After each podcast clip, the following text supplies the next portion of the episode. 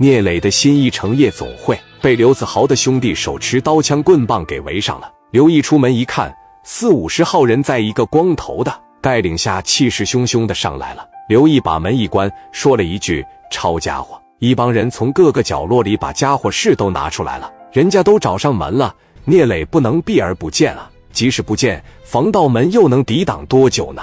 聂磊让兄弟们把门打开，让兄弟们闪开一条道。刘毅和史殿林举着五莲子对着门外，那边人也把五莲子齐刷刷的对准门口。聂磊倒吸一口凉气，刘子豪面相上不是那种凶神恶煞的样子，胖胖的，长得倒是慈眉善目。刘子豪来到刘毅和史殿林中间，两个人把枪口对着了他。刘子豪也不害怕，手里拿着五莲子。刘子豪说：“谁是聂磊呀？让我见见！站出来！先别急着打，你要说打，咱们有的是机会，有的是时间。你得站出来！我的几个兄弟过来跟你谈事儿了，你给打残废了扔回去，这么牛逼呀！”听到刘子豪如此叫嚣，叶红当时抓着聂磊的手喊道：“老弟！”聂磊微微一笑，说：“没事啊，还是最多五分钟的时间，我回来陪你喝酒。”聂磊站了起来，把自己的西装外套稍微整理了一下，喊道：“刘毅，大林回来！”史殿林大声说道：“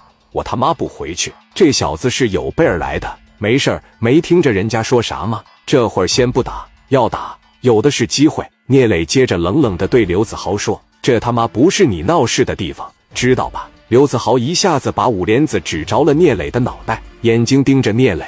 聂磊的感觉仿佛面对着热带雨林里的眼镜蛇一样。刘毅和史殿林把五莲子也支在了刘子豪的的脑袋上，双方对峙了十多秒钟。刘子豪开口说道：“没听说过我吗？敢打我的兄弟？”聂磊笑了笑说：“谁的兄弟我都敢打，阎王爷的小鬼我也敢打。”刘子豪把五莲子往前顶了顶，这嘴是真他妈的硬啊！你信不信我一枪打死你呀？五莲子支在刘子豪脑袋上的刘毅说：“你动我磊哥一下试试，来，你试试，你打我磊哥一枪。”我朝你身上打三枪，你打我磊哥一个胳膊，我把你把你的脑袋打成西瓜，你信吗？你动我磊哥一下试试，吹他妈什么牛逼呀？后边有一个算一个啊，别他妈带把枪，敢打吗？有了刘毅和史殿林这两个兄弟的撑腰，聂磊把支在自己脑袋上的刘子豪的五莲子枪口从脑袋移到了胸口，说：“听到我那兄弟说啥了吧？我这二十多个人肯定干不过你这四十多个人，